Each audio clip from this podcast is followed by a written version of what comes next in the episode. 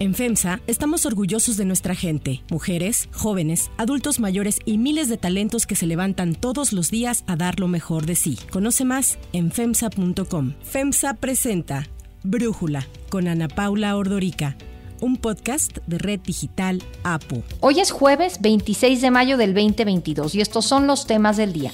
Acusan a las misiones de médicos cubanos de tráfico de personas, esclavitud y separación forzosa familiar. La gobernadora de Campeche, Laida Sansores, sigue sacando audios tremendos de Alejandro Moreno, dirigente nacional del PRI. La Comisión Europea presenta propuestas para evitar que los oligarcas rusos esquiven las incautaciones de bienes impuestos contra ellos tras la invasión a Ucrania. Pero antes vamos con el tema de profundidad.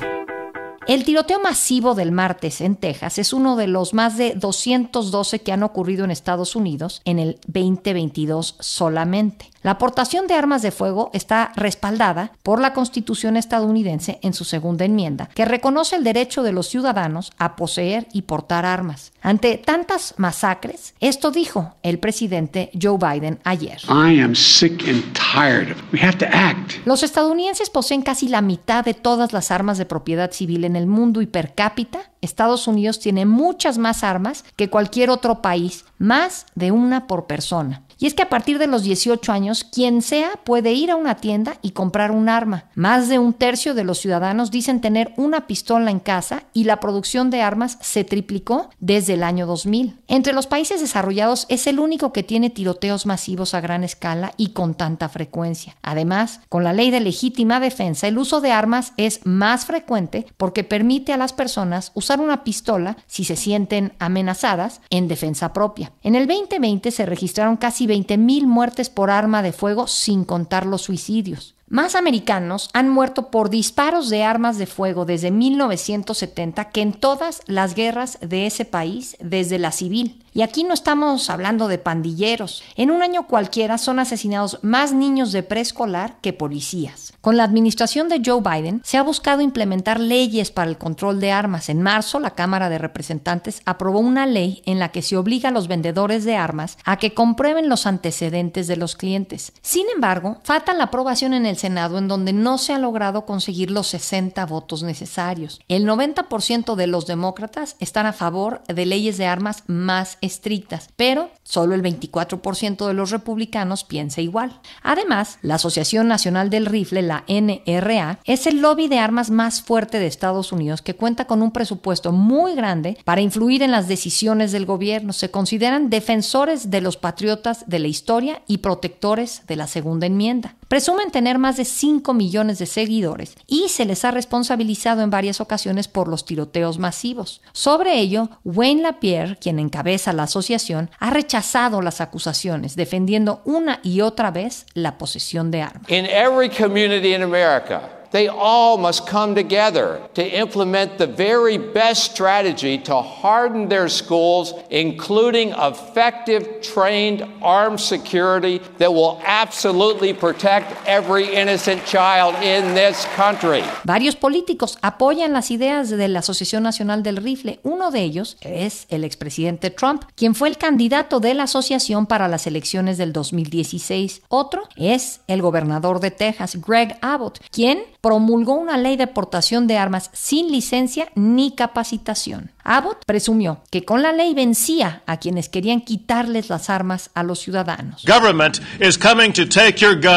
Texas will not let that happen. Durante la conferencia que dio el gobernador de Texas por el tiroteo del martes, Beto O'Rourke, quien enfrentará en las elecciones de noviembre a Abbott, lo interrumpió para reclamar la falta de acción sobre este control de armas. Por redes sociales agregó que Abbott tiene que cancelar su asistencia a la convención de la Asociación Nacional del Rifle que se llevará a cabo este fin de semana en Houston. El gobernador pidió dejar de lado lo político, a lo que O'Rourke respondió lo siguiente. Now is the time to stop the next shooting. Right after Santa Fe High School was the time to stop the next shooting. Right after El Paso was the time to stop the next shooting. Right after Midland Odessa was the time to, to stop the next shooting. And in each case we say this isn't the time. Now is the time, like literally right now.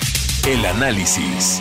Para profundizar más en el tema, le agradezco a Frank Smythe, analista, especialista en temas de conflictos armados y crimen organizado, autor del libro La ANR, la historia no autorizada, o The NRA, The Unauthorized History, platicar con nosotros. Frank, estamos viendo cómo se repite lo de siempre. Hay una matanza, salen los políticos a hablar de lo conmovidos que están, los simpatizantes de la Asociación Nacional del Rifle corren a comprar más armas, acusan a los liberales de quererles restringir sus derechos y los liberales hablan de que es necesario actuar para lograr un mayor control. En esta ocasión, con 19 niños eh, de 10 años muertos, ¿vamos a ver algo distinto? Bueno, yo creo que no vamos a ver algo nuevo porque estamos en una parada, un bloque, ah, no se puede mover ni un lado ni otro lado. La gente de derechos de acceso a armas, ah, por como la NRA, y otros grupos, ellos han convencido un gran parte de los Estados Unidos que cualquier PA en favor de eh, controlar, uh, regular armas comienza como un avalanche como una montaña que va a llegar no solo a controlar armas, para, para quitar las armas de toda la gente y después sería un genocidio. Esto es algo ridículo, es algo como ficción científico, pero esto es lo que ellos creen o dicen, es lo que ellos han dicho a toda su base y ya estamos diciendo esto por como 45 años. Y el tiempo de Trump en términos de polarización del país, más racismo, aumento de grupos extremistas, neonazis y otros grupos. Y también el miedo que salió por los años de la pandemia que todavía sigue. Hay un miedo por un, parte de, gente de los Estados Unidos y ellos están convencidos que nosotros tenemos que mantener nuestro acceso a armas para defendernos si no vamos a estar exterminados. Esto es algo completamente ridículo.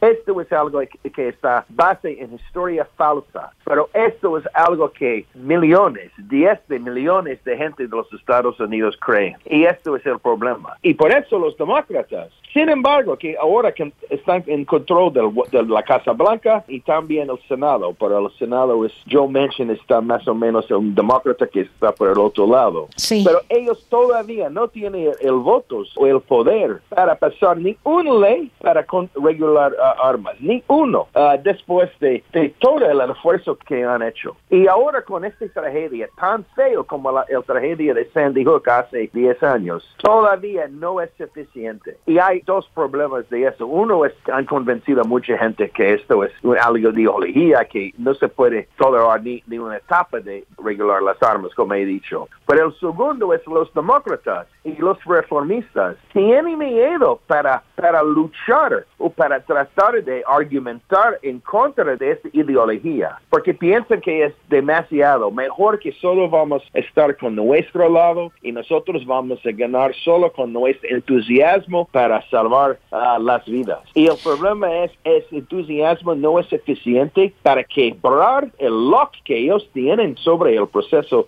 político de los Estados Unidos. Y ahora como estamos avanzando en las elecciones de 2024, y yo creo que va a ser más tenso y quizás más violenta que lo que pasó el 6 de enero. Eh, todo este problema va a ser peor y no vamos a resolver esto hasta que después de las elecciones de 2024. Frank, ¿por qué tiene tanto poder la Asociación Nacional del Rifle? ¿Es una cuestión de dinero? ¿Es su discurso? ¿De dónde sale tanta fuerza? Bueno, mira, Pablo, esto es una muy buena pregunta. Parece que debería ser el dinero, por supuesto. Pero esto no es el hecho. No es el dinero de la NRA ahora que está haciendo eso. Antes quizás sí, pero ahora no es el dinero porque ellos están fracasando, ellos tienen problemas con el dinero, ellos están débiles y están divididos internamente y nadie, no, no tienen tanto plata que tenía. Es la ideología porque ellos han trabajado en mensajes, en libros escritos por gente que no son académicos, pero parecen como son académicos, y otras formas y memes, todo esto por años, décadas. Y la ideología ahora es parte, es solo en los Estados Unidos. No hay ninguna otra parte del mundo, hay gente que creen,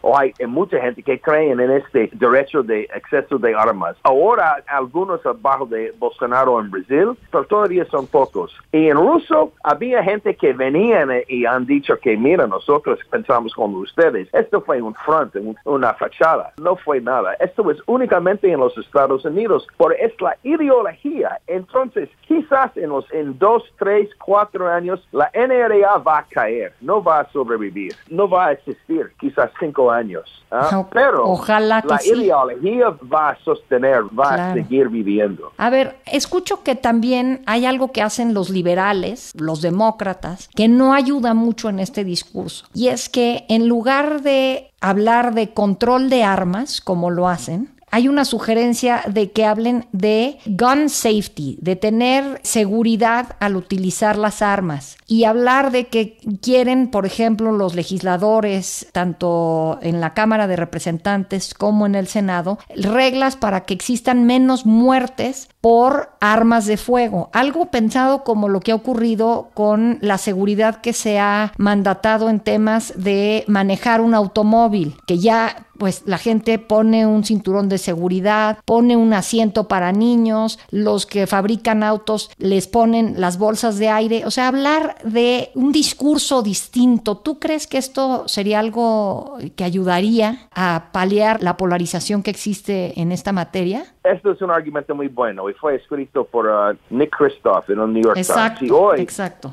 Nick y yo, los dos estuvimos en un podcast que va a salir mañana por la mañana del New York Times. Yo no soy tan optimista, yo soy un optimista en general, pero en este caso no soy tan optimista como Nick. ¿ah? Yo entiendo algo de seguro, a lo que pasó con automóvil, que eh, el cinturón fue algo que hace 50 años nadie le cayó bien con esto, pero ahora toda la gente lo usa porque saben que se puede salvar la vida. Y hay que ver el problema de armas como un problema médico, un problema de seguridad. Esto es seguro, pero esto no va a quebrar que los republicanos y otros derechistas tienen sobre el proceso político, porque ellos van a tratar de parar cualquier etapa. Entonces, yo estoy de acuerdo con eso, pero yo sé, para lograr esto, para quebrar el muro que se enfrente, hay que confrontar la ideología directamente, sus ideas para decir, mira, estos son falsos. El Holocaust no fue algo de, de controlar las armas. Esto es alguna babosada, algo completamente falsa. Esto no es, no hay nada de la verdad en esto. Y para gente que son conservadores, republicanos, pero quizás no tan derechistas, hay que decir a ellos, ustedes no quieren que sus niños van a morir cuando están en la escuela y no quieren que su familia van a morir cuando está comprando comida en el supermercado. Entonces, hay que verlo como un problema de salud y de seguridad, pero sin embargo hay que confrontar la ideología, porque esto es lo que está parado uh, en enfrente, es el obstáculo de cualquier avance en reforma. Muy bien, Frank. Pues muchísimas gracias por darnos uh, tu análisis y por platicar con nosotros.